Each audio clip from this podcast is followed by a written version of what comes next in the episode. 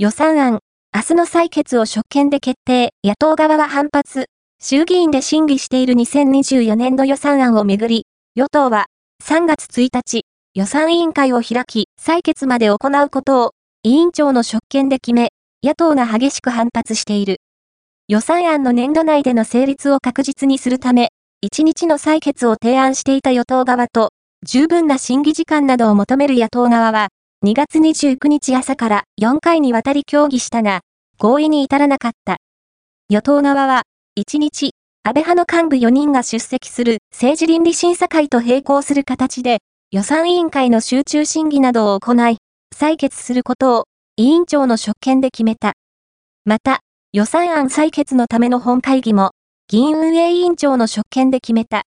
一方、野党4党は国対委員長が会談し、採決は認められないとの姿勢で一致した。